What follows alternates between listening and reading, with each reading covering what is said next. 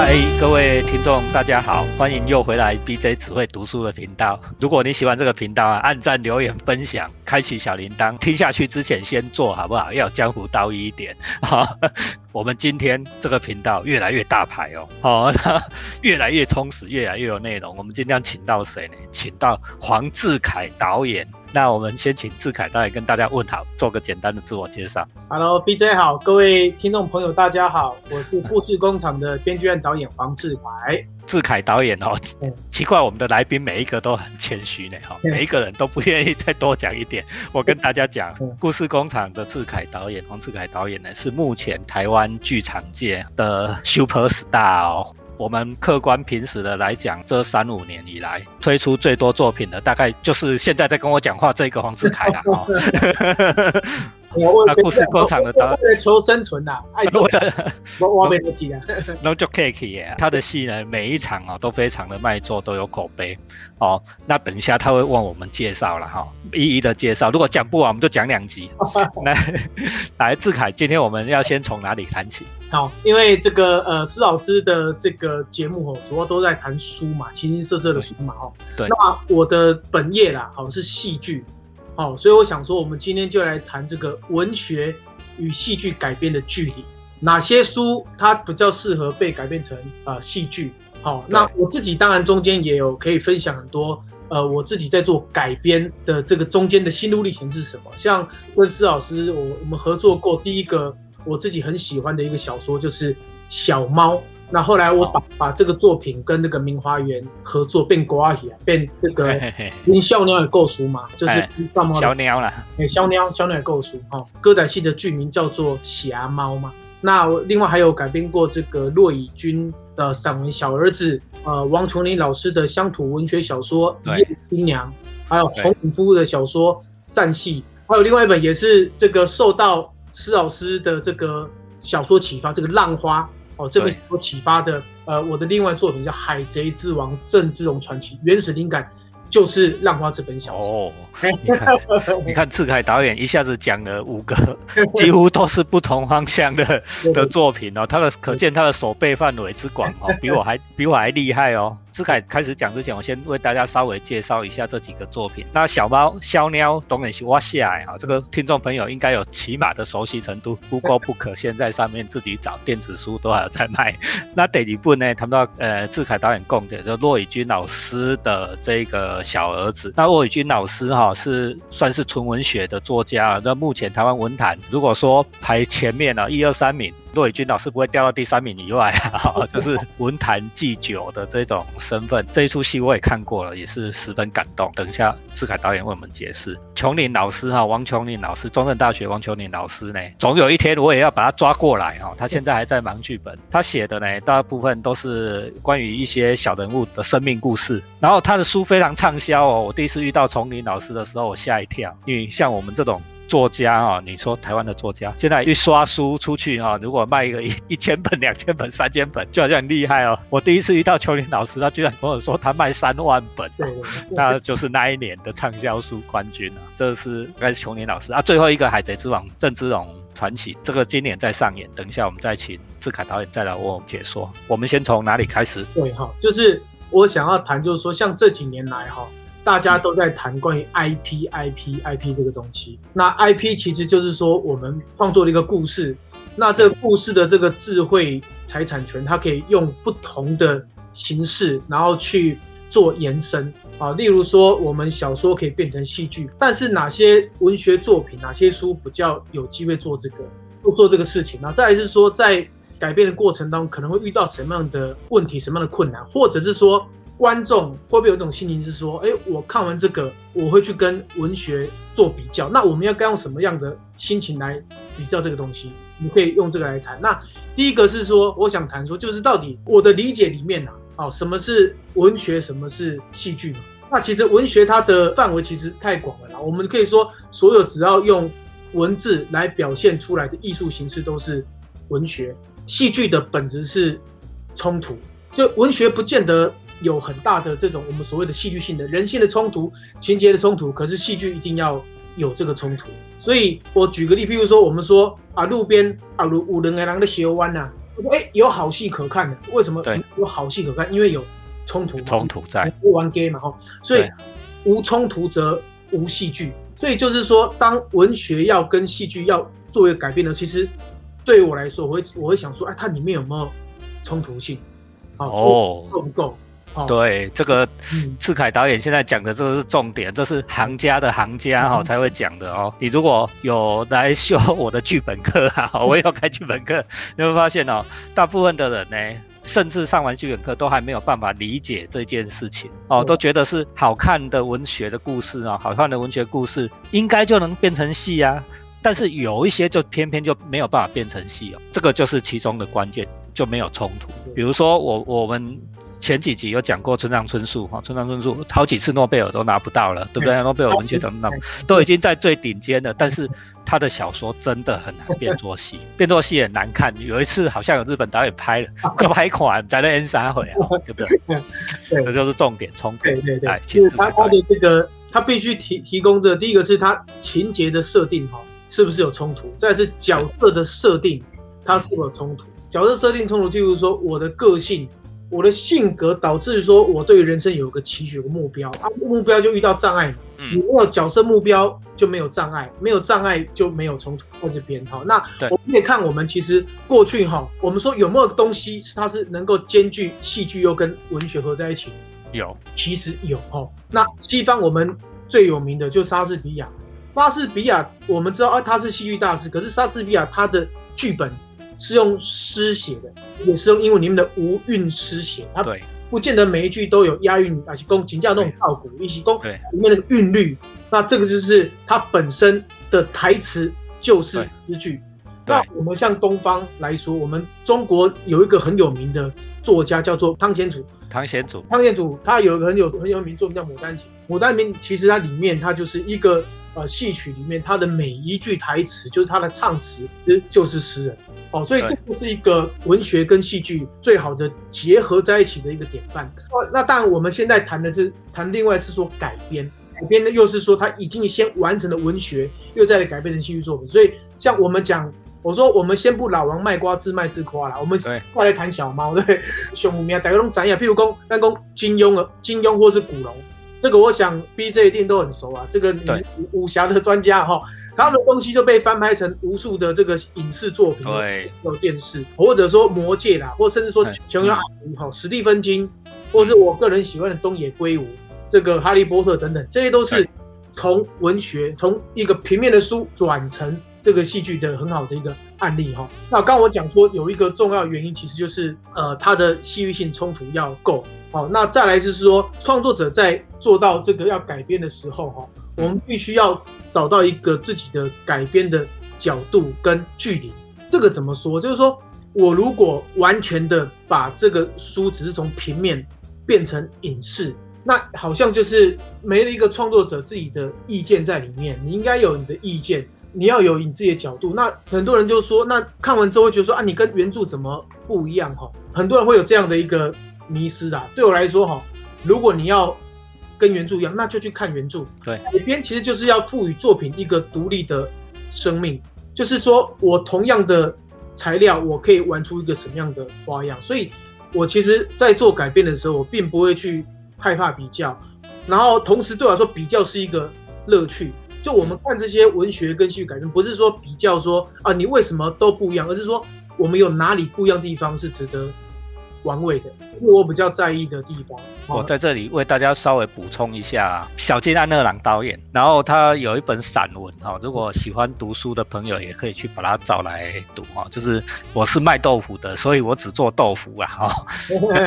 就是说他一辈子只拍只拍电影，所以他只会讲电影。他有谈到这个改编这件事，有一句话我要 quote 给大家：文学跟电影的差别哈，在于这个感动是化成不同形式的作品。既然形式不同哦，也不一定要把小说拍得像电影。小说拍成电影，不一定要把小说拍成电影。让人感动的原创作品，比自己的想象更对位，感受也更自然。原创就够好了，你不一定要改编呐、如果一定真的要改编，那势必就是加入了就是新的创作者的想法，它变成一种新的形式呈现在观众的眼前，也就是它是一个新的作品，原创的作品。我的想法是这样啊，志海导演不知道是不是？我我很很认同，就是说不同的艺术形式就用不同的美学标准去看待它。那当然就是我们刚才谈到说，这个戏剧跟文学它改编当中还有个差距是说，像我们在文学里面哈，我们可以用很多心理的情绪，我们用文字。去形容，我们可以用很多比喻去哦。可是，在戏剧里面，不管是舞台剧或者说是影视来说，哈，我们没有办法用文字来形容，我们只能用画面，用画面来凸显出角色现在心里的这个挫折、他的挫败、他的想法。好，一个是用视觉的，是用文字让你的内心有某些的想象。对对。那它两个当中还，其实在唯一的共同点，其实就是语言。也就是说，在文学里面，嗯。它是可以，比如小说里面它会有语言嘛，戏剧里面也是可以有语言的，所以语言它可以说是呃文学跟戏剧里面它算是一个共同的载体的，所以就是说舞台剧刚好它过去又叫话剧，对，相对于影视来说，舞台剧其实在做这些小说的改编来说的话，哦，因为它跟它倚重语言的程度比较高，它跟文学某种程度来说，它稍微再接近一些。会再接近一些，会更近一点哦，更近一点。对对对。志海导演刚才讲的这第三点啊，在文字的表现跟视觉性的表现上面哈，的确是会有差异的哦。在文字呢，可以很清楚的表示内心的意识流，意识流是可以表现出来的，但是戏上面是没有办法这样做的。还有一些，比如说这种比喻性的哈，比喻性的东西，像志海导演讲的，像。呃，我们在写文章的时候，很难想啊，这个人笑得很灿烂哦，像太阳一样，笑得很灿烂，像太阳一样。你舞台面那 n，你是不法都 n 的啊，对不对哈？不法都 n，你你只能形容说他是怎么样的笑法哈，他是眼睛向上，还是嘴巴 嘴巴张得很开，或者牙齿什么？你就必须要用视觉的方式来形容这一切了。这大概是戏跟纯文学的做法里面最大的差异。这个在小猫里面落差还小，你如果。跑去那个骆伟军老师的小儿子的话，就会有一些困难。这差很大，对对对对。好来，那我想接下来就是继续，呃，我就讲一些案例好了。好，那我们就从那个呃 B J 的这个小猫来谈起啊。小猫其实在我的改编之下，哈，它变成了一个变瓜戏啊，就是它的剧种的呃，跟还不是一般的舞台剧哦，是一个传统的戏曲。我觉得我在改编的时候的心情是说，第一个是说。我要去发现这个作者的特点，发现他的优点。我觉得创作者的心情是这样，因为很多人会觉得说，哎，我改编就是说我要超越他。好，那当你有个超越的念头，其实你就在一个比较就被框住了。对，被被框，就是说我一定要跟我一定为了要跟他不一样而不一样，改变而改变。我我的心情是说，我要改变这个东西，是因为我喜欢他，我觉得它有趣。所以那个时候，那一年是跟明华园要做一个文学跨界的时候，我想说，哎啊，台湾的这个乡土哈，不知道有没有一些比较有趣的题材。我是辗转从我的一个呃朋友，呃，他是去年拿到那个电视金钟奖最佳导演的高秉权，是我同班同学。高秉权，嘿嘿，好，呃，他做那个用酒干妈点嘛，然后我讲他是他推荐我。看那个施老师的这个，你看完之后，哎，我都还不认识他呢，哈，下次找找高导演来讲话 啊，或许你们也可以有些跨界合作。哎，我负责我负责这个舞台这一块，他负责影视来改改编你的作品啊。那那我当时就是看到小茂，我觉得里面太有想象力了，就是说这是一段我们过去历史课本里面没有去记载的这个林少猫的抗日义士的故事。我喜欢他是因为说施老师在里面哦，他不是说。好像叫我们去只是读历史，他把很多有趣的一些史料把它合在一起，然后有一些他个人的奇想哦，他有个风格叫台客武侠，里面甚至我现在最大遗憾是我没有把里面戏里面他有提到一个 Holy Candle，里面有个这个好像西洋的这个 牧牧师嘛，哦，对。啊，一个牧师嘛，哈，哎，好，那他他要以前打过电动才知道你在讲什么。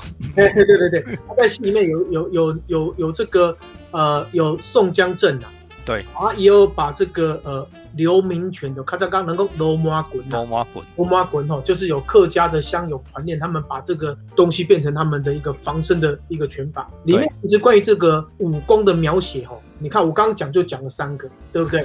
哦，有宋江镇。呃，刘明权还有 Hold You Can，我就觉得说，哎，这个创作者哦，他脑子里面很多很有趣的想法，我就很喜欢这个台位，哦，那我就把它做改编了，哦，所以我说第一个心态是说，你要去欣赏它，找到它的一个特点，然后而不是说我要超越它，哦，所以我说从来不是超越的问题。对，哦，我听人家讲自己好像还还觉得蛮奇怪的，我们平常都在讲别人的书，忽然间。听到人家在讲我自己，我我我就一边讲一边想，嗯，我的确有做这个，嗯，我的确都做这个哈，因为小猫已经是十几年前做的东西了。不过刚才志凯导演讲的是很有意思的啦，因为我自己也做编剧本的工作，对，我们的确在挑题材的时候啊，很多人都会犯一个问题，有的人在挑是挑先挑错误。就是先挑先挑缺点，常常看人家的本，因为我们也看学生的本，看谁的本都会先挑缺点啊。做老师的人都会这样，但是不对啊。如果你要改东西，你其实要先挑你喜欢的，先挑优点。为什么要先挑优点？因为缺点你改完了以后，你可以把它弄掉。你不喜欢的，你把它弄掉。你只要留住最精华、最好的部分，作为你戏剧的新改编以后戏剧的元素，这样就够了。我的想法是这样子的。对对对对，好。再来是说，我们在谈到说，这个当我做的第一道手续是我要去喜欢它，找到它优点。那再来就是说，我要找到自己书写的角度嘛。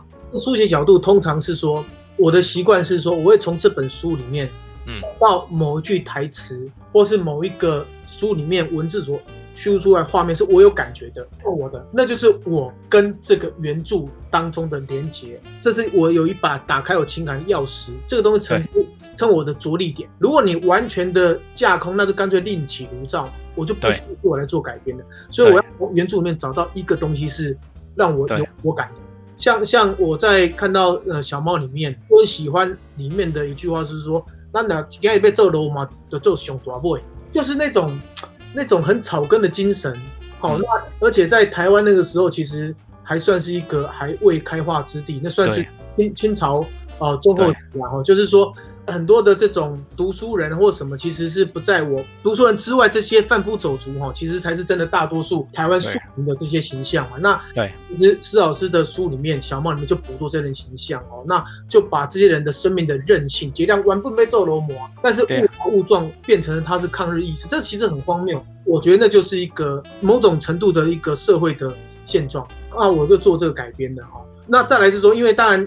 呃，书它篇幅会比较大啊。通常我如果今天不是做连续剧，做譬如说电影或者舞台剧，它是有一个两到三小时的时间。接下来我下一步的动作就是说，我找到一个我情感着力点，那自然我就是要用这个着力点成为我的主要枝干部分，要开始来做剪裁了。叫剪裁啊，剪裁就是个痛苦的过程呐。这个这个很难哦，大 家不要说这个找到着力点这件事还算简单，为什么？因为你如果对一本书没有共鸣的话，你是不可能做的。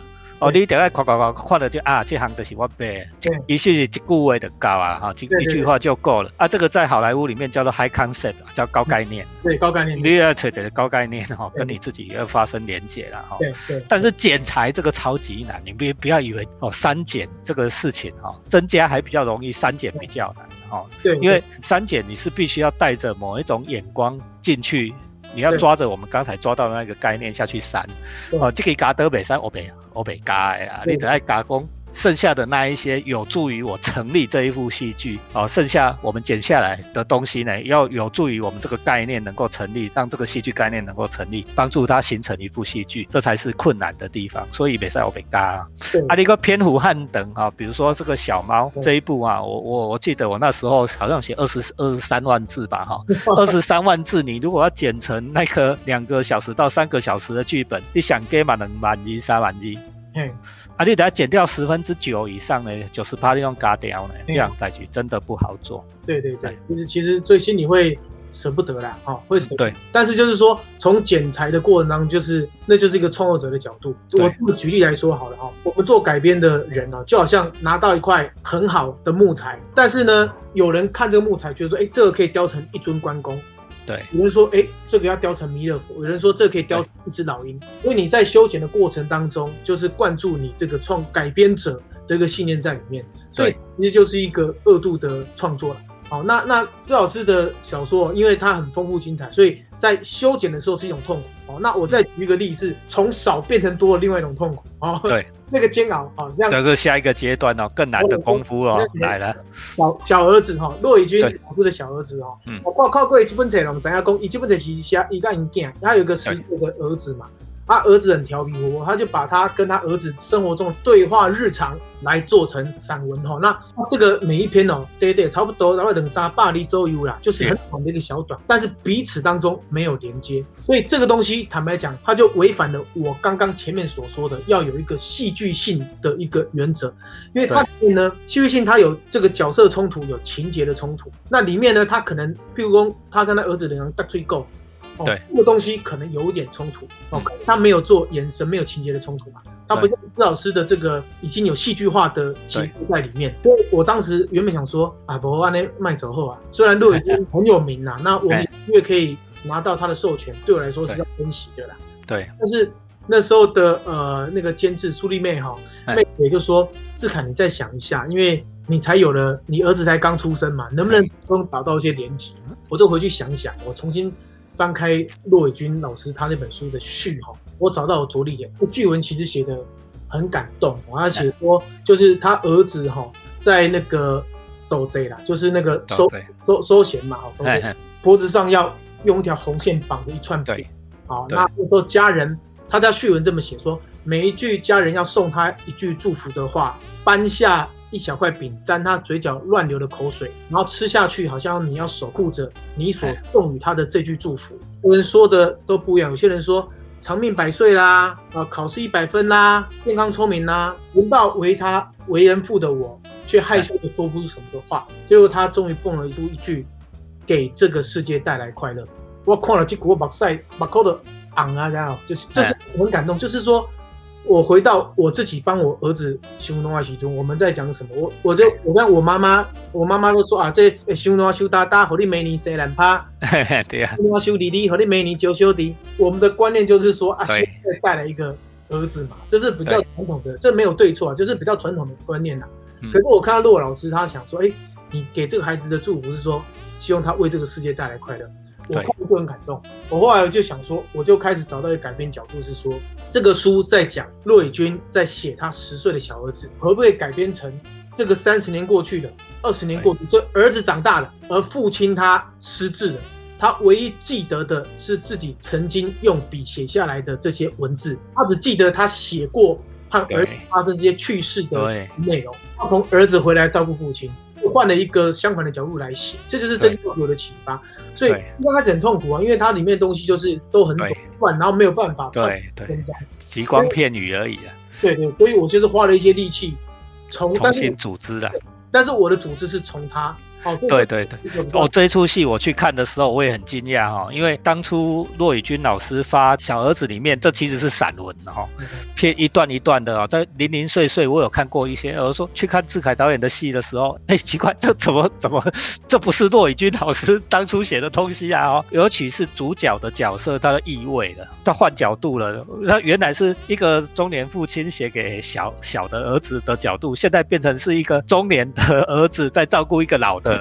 老的父亲啊，主要的主要的戏剧情节是这样子的哈，哦，有一点那种那一出叫做大法官啊哈，或者是韩国那个父亲的那个那个味道在里面，所以我是非常惊讶的哈，就是他只掌握了原著的精神，真的只有精神是一样的，视角完全都改变了，然后呢，故事的组织也是完全都不同的，所以这个。里面哈改编的创意呢是需要非常大。小杰安的朗也有讲说说这个改编哦是从是在光谱的两极，有的会很像很像很像原著。比如说我每次看看金庸改编的那个电视剧哦，如果那里面演的跟原著不一样，我们就屌了，对不对啊？金庸的电视剧你一定要跟原著一模一样，降龙十八掌就要降龙十八掌。连金庸自己把它改做二十八掌，我们就翻脸了，对不对？哈，连自己改都不行，这是光谱的一端。那光谱的另外一端就是志海导演改这个小儿子，他是差距非常巨大，跟原著的差距非常巨大。我们时间快要差不多，我要问你啊，骆老师他有没有自己去看？有他有来看，他有来看。嘿，啊，他给你看门是 看门什么？其实呃，我我我当时愿意做，就是因为他亮绿灯。对，绿灯就是说我今天授权给你，我就是相信你。应该说盖盖宅力，那是你的空间，好，所以这部分我就放手来改。好，那其实跟跟 BJ 当时也是一样，就是我说要改小吗？哦，你改你改你改你改。那我们当然还是礼貌性的去拜访。可是就是当我回到原创的这个呃亮绿灯的时候，其实对我来说是很大的一个开心的，很感谢。所以陆老师那时候来看的时候，他看完就是很很感动，他就在观众席都一直一直掉泪，他自己掉泪，然后。呃，当然结束之后，他也说了很多话来，就是给予我们这个作品的肯定。而且他重点是他有一个心胸，是说他觉得这个作品有他独立的生命的。那其实我我自己在做改编的时候也是一样，就是说这么说啊，我自己有些作品是原创的，有些作品是改编的。那我做原创，我好像就是每个作品像我的小孩嘛，他的生父嘛；改编的话，就像是继父。